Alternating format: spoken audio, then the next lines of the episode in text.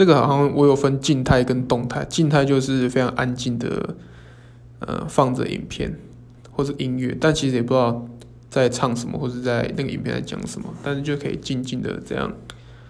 度过。然后动态的话，之前还蛮喜欢跑步的，或是就是我在跑步或者健身的时候，其实我我是跟其他人不一样，我不喜欢带手机，就是我不会把手机带在身上陪着我运动。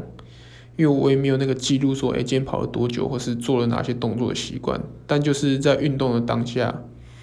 你就是可以全，呃，就是你可以完全隔绝掉那种平常的网络世界，我觉得还不错。